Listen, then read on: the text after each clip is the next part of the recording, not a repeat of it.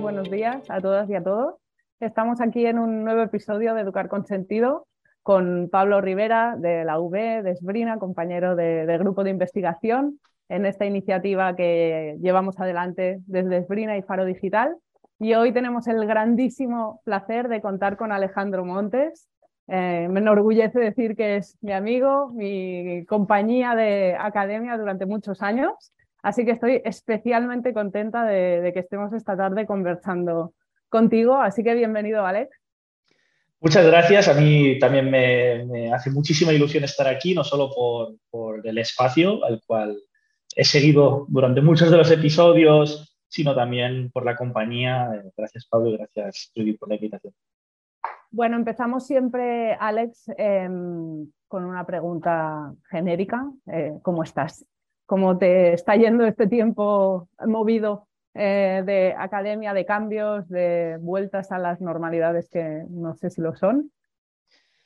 Bien, bien dentro de lo que cabe, ¿no? Como aquí siempre podemos decir, bien dentro de lo que implica estar en la academia, estar en la academia en España, me debería decir, no sé en otros contextos, aquí siempre implica estar un poco al rebufo de, cambios constantes. En mi caso, particularmente importantes en estos últimos años, porque he tenido un cambio institucional, eh, por lo tanto, bueno, una etapa que está siendo muy interesante también, pero que está implicando, pues, bueno, muchos, muchas novedades de las cuales estoy también aprendiendo mucho.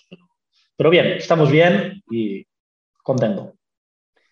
Eh, Alejandro, mira, yo te voy a hacer una pregunta como, como general antes de entrar a lo particular, ¿vale? Como para, para, bueno, primero, obviamente, un placer, un agrado poder verte en este espacio y escuchar y aprender mucho de ti. Espero que, que todo el mundo disfrute también de la entrevista. Entonces, para iniciar, tú eres un, un, social, un sociólogo que eh, ha estado, tiene su trayectoria en, el estudio de la escuela, el sistema educativo en general. Entonces, no, sé si nos podrías contar así en breve un poco tu background, ¿no? ¿Cuáles son tus focos de interés? Eh, ¿cuál es, eh, ¿Y qué es para ti el sistema educativo? ¿Qué desafíos presenta hoy en día, por ejemplo, en el contexto que nos situamos? ¿Cuáles son tus investigaciones más recientes? Fantástico. Vale, eh, intentaré hacerle un poco la narrativa de la, linealidad, porque eso no siempre es fácil. Yo, digamos que mi primera toma de contacto con, la sociología de la educación, porque yo vengo de la rama de la sociología, no de la educación, aunque generalmente tiendo a decir que sé más de educación que de sociología, eh, yo vengo de la sociología y mi primer contacto fue con el fenómeno del abandono escolar prematuro, allá por 2013-14, cuando estaban empezando a revertirse las cifras, pero estábamos en una situación de extrema, digamos, anomalía, ¿no? con unas cifras que superaban en aquel entonces los 30 y 40%, incluso más en algunos colectivos en particular. Yo eh, entré en contacto con esta idea, ¿no? también un poco bebiendo de mi experiencia personal, de la gente de mi entorno que conocía, que había dejado los estudios, era una cosa que me, me llamaba mucho la atención. ¿no? Una vez alguien deja de estudiar, ¿no? un poco por qué, cómo, qué pasa con esa persona, qué lleva a alguien ¿no? A, no querer estudiar, etc. Y eso fue, digamos, como mi, mi punto de yo empecé a partir de aquí a identificar o a, profundizarme dentro de todo un campo ¿no? que ponía a la escuela como un agente activo que tenía un rol importante eh, tanto en la generación como en la, digamos, respuesta a este fenómeno. Y a partir de ahí empecé eh, o empezó, digamos, mis primeras andadas en este mundillo. ¿sí? Yo tenía muy claro, muy, muy, muy claro que independientemente del campo de estudio, eh, lo que yo quería analizar era desigualdades sociales y su traducción a desigualdades educativas y este primer enfoque, este primer eh, contacto con el abandono escolar me permitió ver una de sus múltiples manifestaciones, lo que, lo que después fui descubriendo que eran múltiples manifestaciones. Poco a poco fuimos construyendo con, las, con algunas compañeras con las que aún tengo muy buena relación, como son Aina Tarabini y muchas otras compañeras en la UAP donde yo me formé, eh, sobre este campo y no porque nos quedáramos cortos por, por, digamos, el alcance de la problemática, sino porque con el paso de los años nos apeteció un poco ampliar la mirada, fue como fuimos a topar con un aspecto importante dentro del campo del abandono, que eran las transiciones. ¿no? Y entonces fuimos un poco cambiando la mirada, de hecho mi tesis doctoral ya no se centró en abandono, sino más en, transiciones, transiciones que contenían en este caso situaciones de abandono escolar, etc. Y aquí fue un poco donde ya eh, empecé a establecer conversación entre eh, diferentes eh, elementos que iban apareciendo de forma recurrente, ya no solo en el campo del abandono en particular, sino en el campo de la sociología de la educación en general. Elementos como la vinculación escolar, elementos como el rol de la escuela o del profesorado, elementos como que, venían a, referenciar cómo la desigualdad iba afectando a múltiples ámbitos de, la, vida de un chico o de una chica que y un poco llegué a mi tercer gran campo, al que me gusta pensar que es mi tercer gran campo, en el que en estos últimos años he estado trabajando, que es eh, la idea de nuevas oportunidades educativas. Entonces, aquí fue un poco como, yo creo, el, match de, de, los grandes temas que había trabajado, muchos años en abandono escolar y aún a día de hoy trabajo, muchos años en transición, a día de hoy aún trabajo, cómo los chicos que abandonan transicionan hacia la vida ¿no? y, hacia el campo educativo en particular y ahí me dio muchas respuestas la, idea de nuevas oportunidades. En aquel momento aún se hablaba solo de segundas oportunidades, ahora cada vez más se habla de nuevas oportunidades de una forma más ampliada. ¿no? Y un poco aquí, digamos que conseguí cerrar un círculo que aún no está ni mucho menos cerrado. básicamente, actualmente ahora me encuentro, como he comentado antes, con un cambio de afiliación en un proyecto un poco más macro, que es un proyecto sobre prácticas eh, educativas en Europa en la reducción de las desigualdades, pero que me ayuda mucho también a organizar ese cajón y ese background del que yo partía y poner un poco en su sitio muchos de estos, de estos elementos, iniciativas que trabajan sobre estos diferentes ámbitos, etc. Y esto diría que es lo último en lo que estoy trabajando, un poco este, esta idea de mm, prácticas, en este caso desde la política educativa, que tratan de dar respuesta a muchas de estas situaciones que yo había ya analizado, trabajado y con las que continúo a día de hoy igualmente muy vinculado a ellas. Súper, muchas gracias Alex. Em, creo que has puesto como ahí la, foto panorámica ¿no? de, tu, de, tu, trayectoria de tus transiciones también. Em, en este, em, tú, hablabas de abandono y hablabas de escuelas de, nuevas oportunidades y a nosotros nos gustaría preguntarte cómo... a bueno, entendiendo ¿no? que el abandono, y lo decías al principio, eh, tiene que ver con, con, otros procesos, ¿no? Es la culminación de distintos procesos que se dan adentro de la escuela. y las escuelas de nuevas oportunidades se centran bastante en este tipo de alumnado, aunque no solo el que ya ha abandonado, sino también el que está en riesgo de abandonar. ¿Tú cuáles crees que serían como las problemáticas principales a las que da respuesta este tipo de institución educativa que es alternativa al, sistema ordinario o al sistema más formal educativo? Sí, yo creo que no, no, creo que exista una respuesta, digamos, mecánicamente correcta. ¿no? Eh, pienso que al final son un tipo de iniciativas que dan respuesta a jóvenes que, que digamos, se sitúan en los márgenes de, cualquier realidad eh, social y educativa en nuestro contexto. Y creo que ahí hay una cierta diversidad y luego, me centraré un poco más en esto si lo creemos pertinente. Pero fundamentalmente, para mí la idea es que son centros que tratan de dar respuesta a unos jóvenes, la situación de los cuales es que sin quererlo ni beberlo, a veces nos da la sensación de que hay una cierta direccionalidad, pero en la mayoría de los casos es prácticamente por un cúmulo de situaciones, muchas de las cuales escapan a, sus decisiones, elecciones y gustos, se han acabado encontrando en una situación que socialmente definimos como de fracaso. A, fracaso escolar y abandono escolar prematuro no son teóricamente ni conceptualmente lo mismo, pero para entendernos para hablar fácil, digamos, ah, situaciones de fracaso, fracaso educativo, frecuentemente fracaso educativo que lleva a lo que ellos conciben o la sociedad incluso concibe como fracaso social en muchos casos. Entonces, son centros que tratan de, eh, para mí, la idea fundamental es dotar de un mecanismo de reversibilidad que la educación formal no contempla o no contempla con la permeabilidad que en los casos de estos chicos y chicas sería necesario y que por lo tanto trata de revincular, a mí me gusta la idea de vinculación, no tanto de, otros conceptos que a veces se utilizan de forma paralela, me gusta la idea de vincular, por lo tanto, trata de revincular a estos jóvenes, en primer lugar, con la idea de que son válidos para desarrollar una trayectoria escolar, son válidos para aprender, son válidos para formarse, para tener un futuro y, en definitiva, son válidos para proyectarse ¿no? de una manera propositiva, exitosa.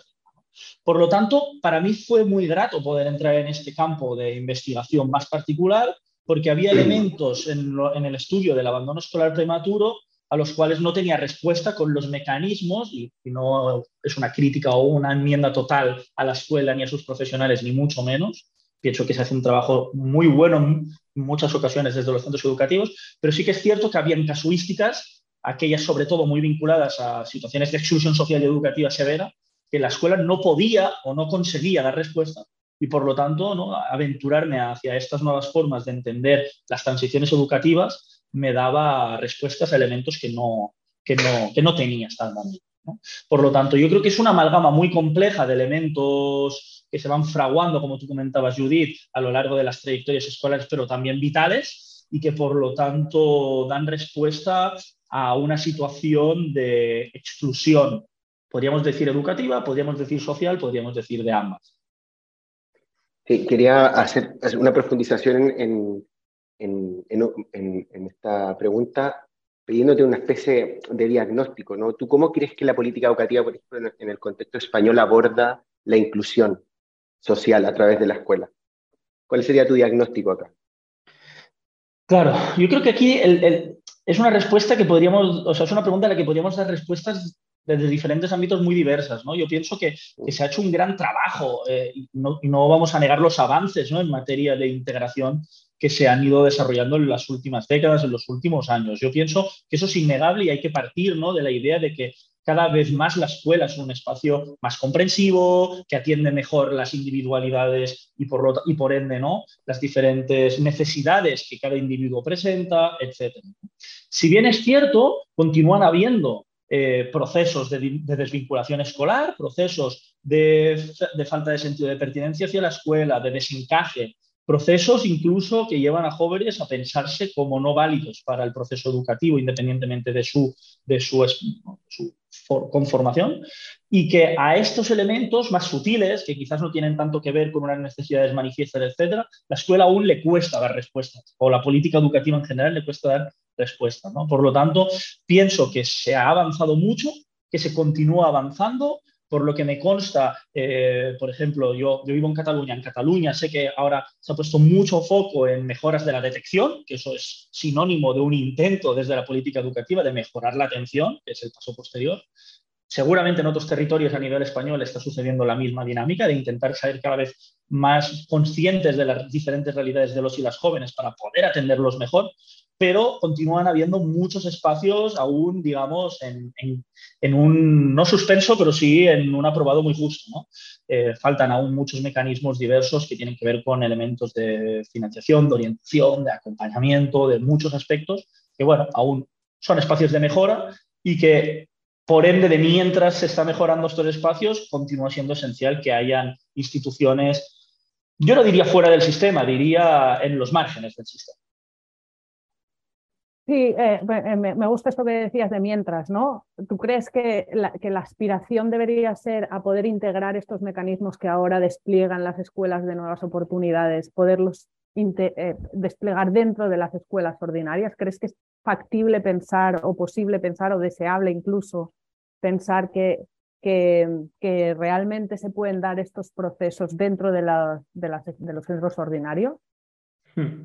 Es una pregunta interesante y, te diré que no tengo ni tan siquiera mi respuesta 100% clara. Me, muevo en una balanza, en un equilibrio entre una respuesta de decir eh, sí, sí rotundo, eh, evidentemente en un contexto eh, de, deseabilidad la escuela debería poder dar respuesta ¿no? inequívocamente a estas situaciones, y una respuesta un poco más moderada o más matizada de decir, quizás la escuela no tiene por qué eh, sobrecargarse ¿no? con, este tipo de, elementos. Sí que tiene que ser más comprensiva, sí que, no me malinterpretéis tampoco, ¿eh? pero quizás no es la escuela lo que la tiene que integrar este tipo de, acciones, sino el sistema educativo y entender que el sistema educativo va más allá de la escuela o de la escuela ordinaria, tal como la entendemos nosotros. ¿no? Creo que me muevo un poco en el balance de estas cuestiones. Yo soy un ferviente defensor de la idea de que las escuelas, la mayoría de escuelas que yo conozco, no es que no sean más comprensivas en ese sentido de poder dar respuesta a las necesidades de estos colectivos, eh, por una cuestión de, no es que sea por una cuestión de falta de voluntad, creo que es una cuestión de falta de condiciones de posibilidad. Eh, los centros de nuevas oportunidades funcionan muy bien porque son muy particulares, eh, tienen unas características muy concretas que a la escuela no se las podemos pedir porque tiene otras condiciones actuales. Entonces, Creo que no son tampoco incompatibles las dos cuestiones. Tiene que haber un mayor reconocimiento de iniciativas como podrían ser los centros de nuevas oportunidades y seguro que hay de otras eh, iniciativas muy interesantes en esos límites o en esos márgenes o en ese fuera sistema, mientras eh, paralelamente se hace más comprensiva la escuela y ver cómo encaja en un mismo escenario eh, diferentes formas de entender lo más importante que es que cualquier joven tiene que tener garantizada su posibilidad de tener una trayectoria y que eso es muy diferente entre tú y yo, entre él y aquel.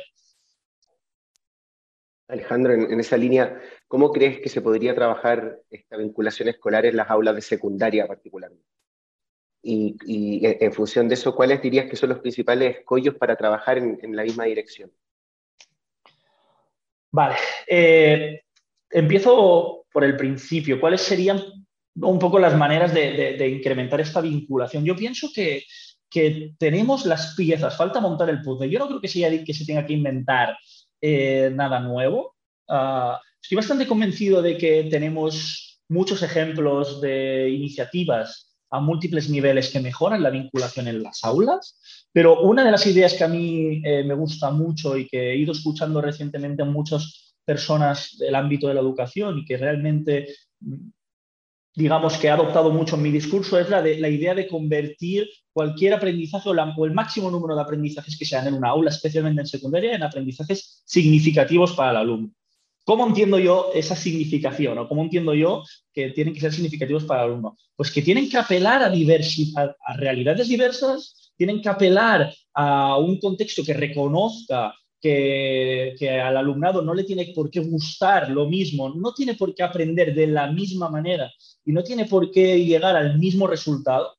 Y yo creo que siempre y cuando no se respeten estos principios, nos vamos a encontrar con un alumnado al que de forma casi instintiva eh, su respuesta a su incapacidad, dificultad, su respuesta a contextos que sea decir, esto a mí no me interesa, esto no es para mí, esto a mí no me dice nada.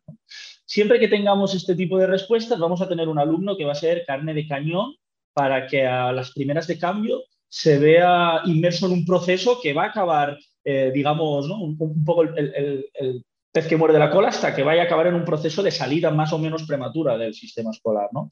Por lo tanto, convertir los aprendizajes del aula, de la escuela, etcétera, en lo más significativos posibles y por lo tanto que, vinculen a realidades cada, cada vez más cambiantes y diversas, pienso que es fundamental. Y para eso, para mí el segundo gran pilar pasa por la mayor flexibilización posible, que es una cosa muy compleja de hacer dentro de la escuela ordinaria, de los itinerarios.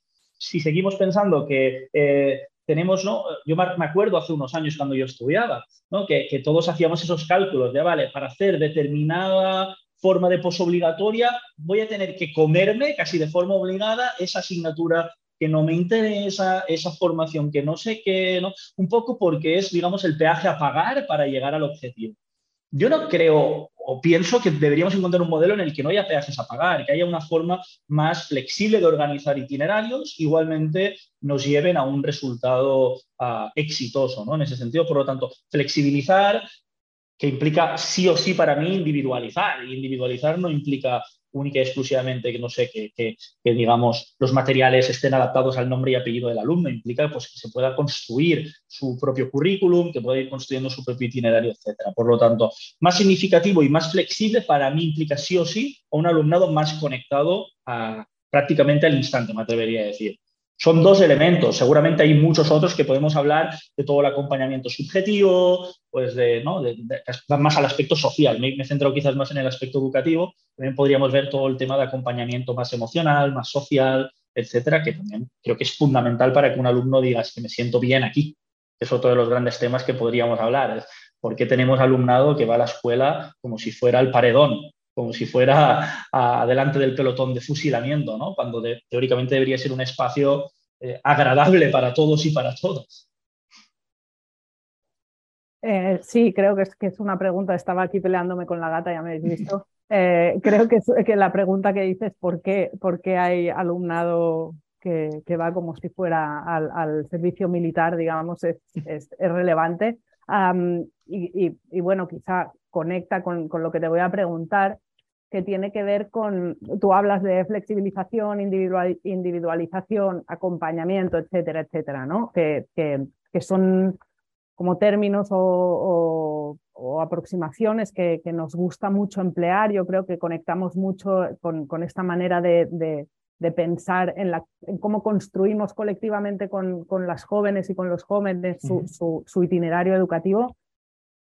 Y pienso, ¿cómo ayudamos a las escuelas para que puedan trabajar en esa línea, porque eh, decía antes, me parece que decía Pablo, ¿no? Eh, que, le pedimos un montón de cosas a la escuela, no sé si lo decía él o tú, y cómo, cómo la acompañamos, qué es lo que necesitan las escuelas, los profesionales eh, para, para poder hacer ese camino mejor y, también trabajar en mejores condiciones ellas y ellos. Me parece un elemento crucial y, empiezo con una anécdota más de lo personal que de lo, que lo, de lo académico, de lo técnico o lo teórico, que es que últimamente, en los últimos años, a mí me, ha ido generando como un malestar interno el, tener la sensación que a veces eh, parte de las cosas que hacemos eh, son utilizadas y, por lo tanto entendidas o recibidas como un ataque, ¿no? Como si constantemente estuviéramos diciendo que la escuela lo hace mal, que el profesorado lo hace mal, como si eh, cada evidencia ¿no? de, la existencia de procesos de desvinculación en la escuela implicase que nosotros eh, ¿no? le decimos a un profesor que no está haciendo bien su trabajo, ¿no? y por ende que una escuela no está haciendo. Y yo pienso que hay que olvidarse rápidamente de esta idea, ¿no? de, lo que está bien y lo que está mal, de, la rendición de cuentas, del tú no estás haciendo suficiente. ¿no? Vuelvo a, repetir lo que decía antes, yo soy de los que realmente piensa que con algunas cuantas excepciones que seguro que existen, en general, uno y una, un docente, una escuela ya a nivel de cultura organizativa, cuando, cuando va por la mañana al aula, desea lo mejor para su alumnado. ¿no? No, no quiero pensar que vivimos en un contexto en el cual ¿no? los diferentes agentes educativos quieren de una forma, digamos, eh, maquiavélica eh, lo peor. ¿no? Ay, bien, voy a tener tres que van a abandonar. No, obviamente, ¿no? Por supuesto, yo creo que todos estamos en el mismo barco. Por lo tanto, para mí, romper con estas dicotomías ya me parece como un punto de partida imprescindible, porque eso ya nos pone ¿eh? en un mismo lado para decir, vamos a plantear y a, repensar posibles respuestas ¿no? para, situaciones tan complejas como puede ser un joven que estoy viendo que paulatinamente empieza a darme indicadores de desvinculación escolar y por lo tanto de riesgo de abandono de los estudios. ¿Qué herramientas tenemos que dar? Para empezar, eh, voy a empezar por lo más básico, que no por ello creo que es lo, menos importante, no por ello es menos importante. ¿no? Ah, continuamos en un contexto de falta de financiación y de falta de financiación de determinados itinerarios en particular. Continuamos en un contexto en el que determinadas formas, hablábamos de posobligatoria antes, determinadas formas particulares de posobligatoria, eh, no solo no hay plazas, sino que no hay plazas públicas en muchas de ellas. ¿no? Por lo tanto, eso ya lleva a determinados eh, como decimos en Cataluña, culs sac, no sé cómo, cómo, sería en castellano, callejones sin salida, ¿no? Sería, creo, la... Que, creo que no juegan buenas, buenas pasadas para determinados jóvenes que quizás tienen muy claro que esa es su única vía, ¿no? Luego, uh, ya entrando en aspectos más, más bueno, y, y, otro elemento para mí importante, y es que aún a día de hoy en España hay chicos y chicas que por motivos socioeconómicos dejan de estudiar. Eso es una cuestión que creo que es inaceptable pero aunque sea uno, es una cuestión que como, como sistema no podemos permitirnos de ninguna de las maneras. Luego, eh, seguro que esto afecta a una, a una minoría, pero es, como un punto de partida, yo creo, condición básica para que las escuelas puedan trabajar. Que no tenga un chico o una chica haciendo una formación que no es la que quiere hacer, pero es la que se puede permitir, porque es la pública, es la que tiene plaza, es la que le queda cerca y no tiene entonces que, que, que moverse, etc. Aquí tenemos un problema de base, entonces, ¿no? Si me estoy encontrando con esta situación y me consta que hay muchos chicos y chicas que se encuentran en este contexto. Una vez superado, digamos, este primer nivel, lo que hay que ayudar a los centros es con la entrada cada vez, no, no la entrada, la incorporación de perfiles que pueden ser docentes o no. Esto es otro debate y aquí habría que encontrar cuál es la respuesta que le damos más, ¿no? desde una fundamentación más teórica y práctica, pero que cada vez haya más perfiles que eh, estén enfocados en estas cuestiones que tienen que ver no con lo escolar, sino con, con el acompañamiento y la orientación subjetiva.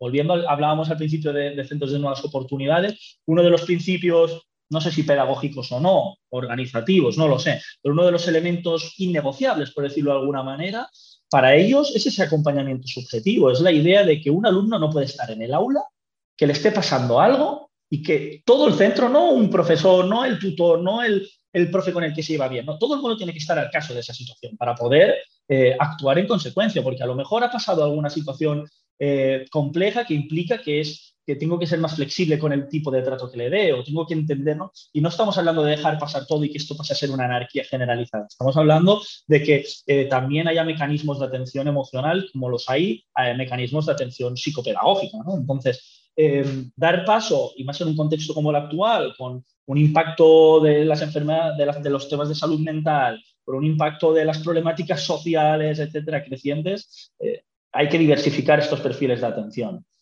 Y, luego hay muchos elementos estructurales que tienen que ver con, las ratios, pero esto pienso que viene siendo un elemento histórico, que tienen que ver con eh, la conformación de las plantillas, y han habido movimientos en términos de política educativa al respecto, que tiene que ver con la distribución del alumnado entre centros, de nuevo, otro aspecto que cada vez se está abordando más. Creo que aquí podríamos ir desglasando de lo más micro a lo más macro, pero si nos quedamos en lo que pasa dentro de la institución escolar, dentro de la escuela o del instituto de barrio, como en el que hay al lado de mi casa o al lado de la tuya, yo pienso que empezar fundamentando los, los principios base de que para que los chicos y chicas tengan unas condiciones de educabilidad digamos, adecuadas y proporcionando acompañamiento a los docentes para que puedan acompañar a los jóvenes y estaríamos asegurando eh, un, buen, un, buen, un buen resultado, al menos una mejora. Como antes Pablo me, preguntaba sobre algunas barreras, algunos condicionantes, que no, no, lo he contestado, pero creo que uno de los grandes problemas que tenemos es esta lógica de competitividad a veces excesiva que hay en el sistema escolar y esa presión constante en el currículum, en el resultado, en la evaluación, en esos aspectos que, el propio docente te lo dice, pero es que yo, ¿qué puedo hacer? A mí me exigen también, ¿no? Que, de estos temas, que llegue a tal, que tenga estas notas, ¿no? Me exige la familia, me exige el sistema, me exige la escuela. Entonces, estamos en un contexto en el cual queremos hacer muchas cosas de atención, de mejora, de, de mejora en la atención a la diversidad, perdón, mientras a la hora queremos incrementar nuestra competitividad y ser más eficientes y, y ser excelentes como sistema, eh, es difícil compaginar equidad y excelencia, pero tiene que ser una obligación, vuelvo a repetir, no es una cuestión de voluntad, es una cuestión de que se tiene que garantizar que podamos ser excelentes y equitativos simultáneamente, si no, vaya excelencia tú. Alejandro, quería profundizar en un, bueno, en un actor que mencionaste que creo que es clave, que es el profesorado. Y, hablabas de acompañarlo. ¿Qué, iniciativas de acompañamiento, eh, por ejemplo, conoce o, tú crees que podrían funcionar, considerando que también hay mucha evidencia en torno al desgaste que, este colectivo siente en su ejercicio y además no solamente por las diversas realidades que puede enfrentar, sino también a que se enfrenta a desafíos pedagógicos que a veces no son lo suficientemente soportados durante su formación de, de profesor de secundaria en la universidad. ¿no? Y aquí también a lo que nos corresponde y quienes estamos en Facultad de Educación, estaría súper interesante ver cómo desde aquí podríamos también ir más allá del contenido curricular, no más, allá, sino potenciar ciertos elementos, y más allá de la didáctica, de hecho, ¿no? Creo que hay, otros aspectos, no sé, así, ¿cómo, ¿cómo, podríamos reforzar ese acompañamiento al, al profesorado secundario? Hmm. Yo no, soy, yo no soy muy experto en este tema, por lo tanto creo que no voy a poder tampoco establecer una respuesta como, como extremadamente rica al respecto, pero sí que quiero como señalar un par de, un par de elementos que me parecen interesantes más en base a, experiencias que yo he ido, que yo he ido viendo, digamos, eh, a lo largo de estos años trabajando en diferentes centros, programas educativos, etc. Para mí, y retomando este último elemento que decía, ya esta idea de introducir perfiles que descarguen o no que descarguen, pero que complementen, ¿no? Todos esos aspectos de acompañamiento más emocional y subjetivo ya me parece, en primer lugar, una manera de acompañar al profesorado y, por lo tanto, de ayudarle en esta realización de, esas tareas. Hay elementos estructurales que yo pienso que son, que son clave, que tienen que ver con el número de horas que los docentes realizan a lo largo de la semana y con estas plantillas que muchas veces, especialmente en centros segregados y altamente complejos, se enfrentan a una rotación altísima, a una elevadísima movilidad, etc. Entonces, pienso que ahí también hay una, una cuestión de cómo se garantiza que las plantillas estén equilibradas y que se puedan desarrollar proyectos de centro, sobre todo aprovechando que muchas veces tenemos a un profesorado muy motivado con existe un cuerpo de, de, profesionales de la educación muy motivados con todas estas problemáticas, pues garantizar que puedan estabilizarse en los centros eh, más complejos porque es, así lo desean y por lo tanto permitir que, que, desarrollen proyectos de centro potentes, estables, etcétera, me parece clave. Repito, el decreto de, de plantillas yo creo que aquí es una herramienta controversial en algunos puntos, pero interesante a la hora de abordar determinados proyectos en contextos muy particulares.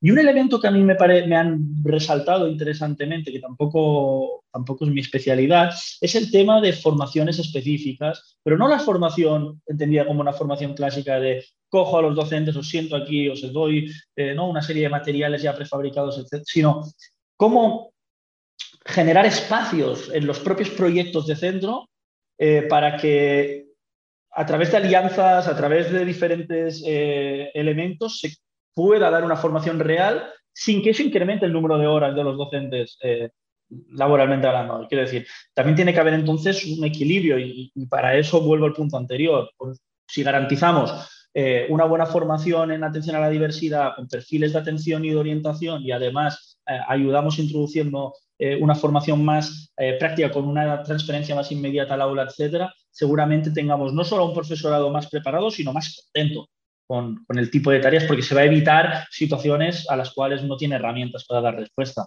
Aún así, mm, no es un tema que yo sea especialmente experto, por lo tanto, ah, pienso que hay que seguir pensando y buscando referentes al respecto, pero que es imprescindible que se haga de forma conjunta y no como una imposición. Muchas veces en algunas charlas o en algunos espacios o en algún tipo de proyectos en los que hemos trabajado, ¿no? Eh, hay, el feedback que, yo he recibido con el, ¿no? es un poco de, de, vale, pero eso que tú dices está muy bien, pero como un poco de confrontación de ideas. Sí, tú, tú estás pensando la cuerda por un lado, yo por el otro, todos queremos ir al mismo punto. Bueno, ¿cómo podemos construir con el cuerpo docente que es protagonista y actor fundamental este tipo de medidas sin que sean una imposición y por lo tanto sin que generen resistencias o situaciones de dualidad en los claustros. Una cosa breve, Judith, es que menos mal que no eres experto, porque dijiste una idea súper tremenda, ya si fuera experto no, sería una locura. No, súper bien, súper interesante todo lo que Sí, totalmente, totalmente. A mí me hacía, voy tomando notas todo el tiempo, ¿no? Y, y pensaba, en esta cuestión que, hablabas de las formaciones específicas, de generar estos espacios que no sean por encima de lo que ya se está haciendo, sino eh, como articuladamente con lo que ya se está haciendo y como entiendo que, te refieres también a, la posibilidad de conectar mejor o más eh, lo que pasa en la escuela con lo que pasa en sus entornos. Absolutamente, esa es la idea. ¿no? Cómo abrimos un poco, cómo abrimos un poco estos espacios y, mm, y, mm, nada, me parece, me parece una, idea, una idea muy potente. Eh, yo te quería llevar ahora para otro lado, aunque creo que está bastante conectado, porque hemos hablado mucho ¿no? de, de, de, esta pertinencia de los alumnos, de cómo construimos o cómo podemos acompañar a las escuelas en la mejora de la vinculación, del sentido de pertenencia, de la, de la relevancia del, aprendizaje significativo que te interpele, ¿no? Em, y yo lo sé porque somos amigos, que a ti te gusta mucho jugar eh, en analógico y en digital. Eh, y además eres una persona que eres activa en redes sociales, no eres un, adicto, pero eres una persona que, te mueves en redes sociales. Em, y, nosotros, como sabes, trabajamos mucho la, la cuestión de, de, bueno, del plano digital de la educación, cómo, cómo, cómo se está articulando, cómo se está conectando em, pues, la, proliferación esta masiva de, elementos digitales en la educación, cómo puede servir o no para conectar mejor con el alumnado. Y no sé si tú tienes alguna experiencia que vaya más allá de, de tu ser jugón, eh, o, si, has pensado alguna vez en cómo esto eh, puede servir o si te ha servido a ti en algún momento para vincularte educativamente. Eh, ahí te lo dejo. Yo, como, como dices, Judith, soy, soy mucho de jugar eh, en lo analógico y en lo, digital. Yo no tengo ningún problema en reconocerlo. Yo, he sido deportista toda mi vida, por lo tanto, a mí lo que son los juegos, ya desde pequeño, la, parte más práctica del jugar con el cuerpo, con. Eh, con diferentes elementos, siempre me había parecido muy estimulante y, soy eh, también, o, me encuentro muy cómodo en el mundo de los videojuegos, porque es un mundo que me apasiona desde siempre. ¿no? Entonces, a mí desde hace unos años, cuando empecé a dar clases yo, eh, aquí en la facultad, bueno, en la Facultad de Educación de, la Autónoma de Barcelona, que es donde yo sobre todo he dado clases, uno de los primeros elementos cuando yo me tenía que preparar esas lecciones y tenía que pensar cómo mantengo aquí a un alumnado, eh, me acuerdo además mi primera asignatura, viernes de 4 a 9 de la noche, teniendo en cuenta que lo último que le apetecía a cada uno de esos chicos y chicas era estar ahí escuchando cuestiones sobre contexto social y desigualdades sociales y educativas y pensaba, ¿cómo los mantengo? ¿no? Y pensé, pues, pues de la misma manera que me han mantenido a mí atento a las cosas eh, que, que, me han mantenido atento a lo largo de mi vida, ¿no? Y pensaba en cómo diferentes maneras de aplicar eh, esta parte práctica, ya sea digital o analógicamente, nos mantiene muchas veces conectados y a la vez nos hace aprender muchas mecánicas que son muy útiles. Yo soy un fanático absoluto del uso constante y cuando digo constante es que incluso a veces excedo quizás los límites de eh, los ejemplos literarios, cinematográficos, del roleplay en el aula, del uso de películas, de videojuegos, de todo el recurso que me permita que ellos establezcan conexiones, que ellos permitan eh, desarrollar determinadas habilidades y aptitudes que conecten conceptos teóricos con acciones concretas, pienso que no solo es un ejercicio de eh, mantenerlos conectados, a veces usamos de recursos que quizás están más vacíos teórico-conceptualmente y nos sirven como gancho para enlazar con el siguiente, sino también para generar valor añadido en sí mismo. Sin embargo, hay que ser cuidadoso. Recuerdo que fui a una formación hace unos años porque me pareció muy interesante sobre gamificación y que lo que me encontré fue un artefacto excesivamente, digamos, artificial que intentaba, ¿no? Como utilizar las competencias para construir acciones y era quizás eh, le quitaba la gracia al juego. Y si le quitamos la gracia al juego, eh, estamos quitándole precisamente el valor añadido que puede generar para conectar no tiene que convertirse todo, por el contrario, tampoco en una fiesta. No se trata de que estemos todo el día eh, lanzando globos y, comiendo pastel en el aula. Evidentemente, eh, hay aspectos conceptuales y teóricos que eh, se introducen de una manera, digamos, más magistral, se articulan en base quizás a unas acciones prácticas que no tienen por qué pasar por el juego o por la acción, pero creo que encontrar diferentes recursos es siempre beneficioso y más en colectivos porque en algunos de estos trabajos con jóvenes que han salido de la escuela, muchas veces son jóvenes que en ese contexto el, juego, el hacer, el deshacer, la parte más no solo lúdica, sino más de, la acción entendida como acción manual, manual en el teclado, manual en, la canasta o manual en lo que sea, ah, es lo que les permite ser buenos, lo que les permite generar micro, ¿no? Pensar en, términos de microobjetivos, en términos de, de asuliments, no me sale en castellano ahora, de logros, de pequeños logros, etcétera. Entonces, creo que podemos aprender mucho de cómo se estructura un buen videojuego, una buena práctica en un patio de la escuela, que también he sido profesor de monitor de extraescolares cuando era más jóvenes, etcétera. De la misma manera que también pienso que desde ese campo esto no nos toca ahora, también se tiene que aprender mucho de cómo se piensa un currículum educativo a la hora de generar un buen diseño, un buen guion, ¿no? Por lo tanto, ¿por qué no? ¿Por qué no ser jugones en las aulas también? Si eso nos permite que más chicos y chicas estén conectados, me parece fantástico y yo, una de las cosas más divertidas que hago desde hace años es mucho teatro, mucho roleplay. Eh, casi casi de forma no obligada, pero al final de cada módulo representamos y representamos jugando, porque estamos fingiendo que somos una familia de clase media en un contexto de tal, estamos fingiendo que somos una administración pública y nos reímos y nos lo pasamos bien y aprendemos igual mientras lo hacemos, sino más, porque aún al día del examen está el que, que te viene, sí, porque tal y como hicimos ese día mientras hacíamos el teatro, ¿no? Entonces, sí, yo en ese sentido supongo que también por una cuestión generacional estoy muy abierto y no entiendo eh, esa idea de que durante la clase hay que dejar fuera ni tecnologías, ni juegos, ni al revés, contra más imbrincado, mejor, más elementos, más sexy, por decirlo de alguna manera. Bueno, justo te iba a preguntar sobre qué otros recursos y ahí nos diste varias ideas súper interesantes, pero hay un, hay un fondo que, que con, con Judith nos conecta mucho también a nivel esbrina con Faro Digital, que tiene que ver con, todo lo que es la alfabetización digital como fenómeno, ya no solamente en el contexto educativo, sino también en el ámbito social. ¿no? Pero situados en la escuela, ¿tú cómo valoras esta alfabetización digital con el que cuenta el profesorado y el alumnado, por ejemplo, como para ir en una dirección de un uso que promueva un sentido pedagógico sensato, pero que también sea segura, responsable, ¿no? con la propia protección de la infancia y con otros aspectos que entran en juego cuando la tecnología no necesariamente sea, es promovida por, por, por entes públicos, sino también por grandes corporaciones tecnológicas, por ejemplo. Es un tema, es que es un tema muy complejo, por eso tiene mucho valor el tipo de investigación que hacéis, porque realmente es, es, es, probablemente el tema ¿no? que, en el que, en el, al que nos estamos afrontando ahora como, como sociedad en general y como sistema educativo en particular.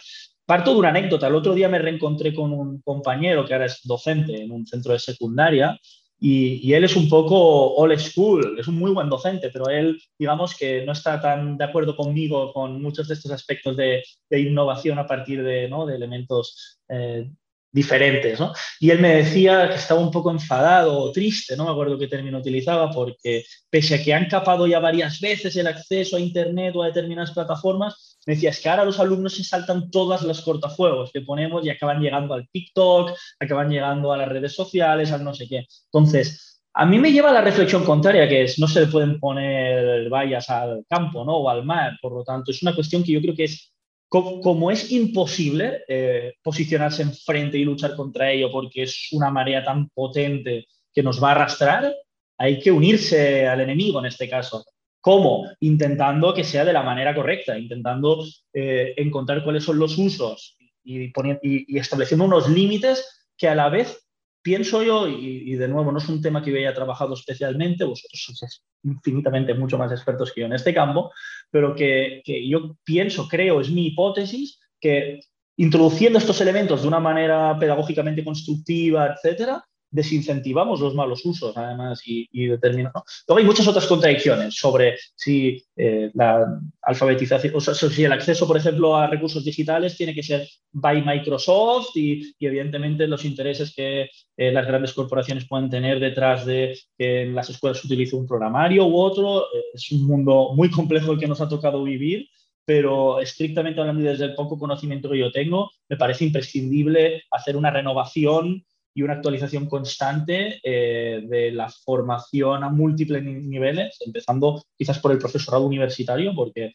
hablamos del profesorado de secundaria, pero el profesorado de, de universidad, y yo soy joven dentro de lo que es una plantilla universitaria, ya soy bastante dinosaurio en determinadas cosas, empezando por nosotros, ¿no? Cómo podamos eh, constantemente estar a, a, la vanguardia de estos elementos es clave para, para, para generar también un tipo de educación diferente y, tecnológicamente mucho más interesante también.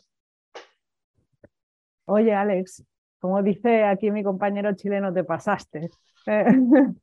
tremendo, tremendo. Muchísimas gracias. Ha sido una, respuesta brutal. Eh, ¿Ya hemos acabado? Me adhiero, a lo que decía Pablo, para no saber. Joder, tío, claro. que decir, ¿eh? eh no, yo voy con, pies de plomo porque es cierto que en estos temas hay mucha gente que sabe mucho más que yo y luego es muy fácil eh, meter, meter el pie donde no toca, por lo tanto intento siempre que quede muy claro que todo lo digo desde mi experiencia, que en otros campos me atrevo más, en estos en particular es una experiencia más limitada y, y, gracias por el feedback positivo, pero vamos, vosotros sois los expertos en esto. ¿no? Bueno, pues, pues súper, eh, Alex. Eh, yo creo que lo podríamos dejar aquí, podríamos seguir toda la tarde, evidentemente. Uh, pero y la idea sería invitar a la gente a que conozca a Alex con esta entrevista y luego pondremos en la propia presentación del vídeo algunos enlaces con tu artículo y, eh, bueno, desde ahí en adelante se pueda conocer tu trabajo, que nos parece súper interesante. Tal cual. Pues muchísimas gracias. La verdad, no ha sido un placer cuando me lo comentó Judy no, no tardé ni un minuto en aceptar porque, yo os digo, he visto más de uno de estos capítulos, me parece un formato, hemos hablado de tecnologías, de juegos, etcétera, pero la divulgación, la divulgación científica es eh, clave y, los papers, eh, que yo soy el primero que también los produce, sirven para bien poquito, más que para poder eh, acceder a una plaza, tener un mejor currículum, etcétera, y esto para mí sí que genera un valor añadido, por lo tanto, poder compartir este rato con vosotros distendidamente y poder hablar de estos temas me parece el mejor escenario posible para, vamos, para compartir. Así que muchas gracias. Fantástico. Muchísimas gracias, Alex.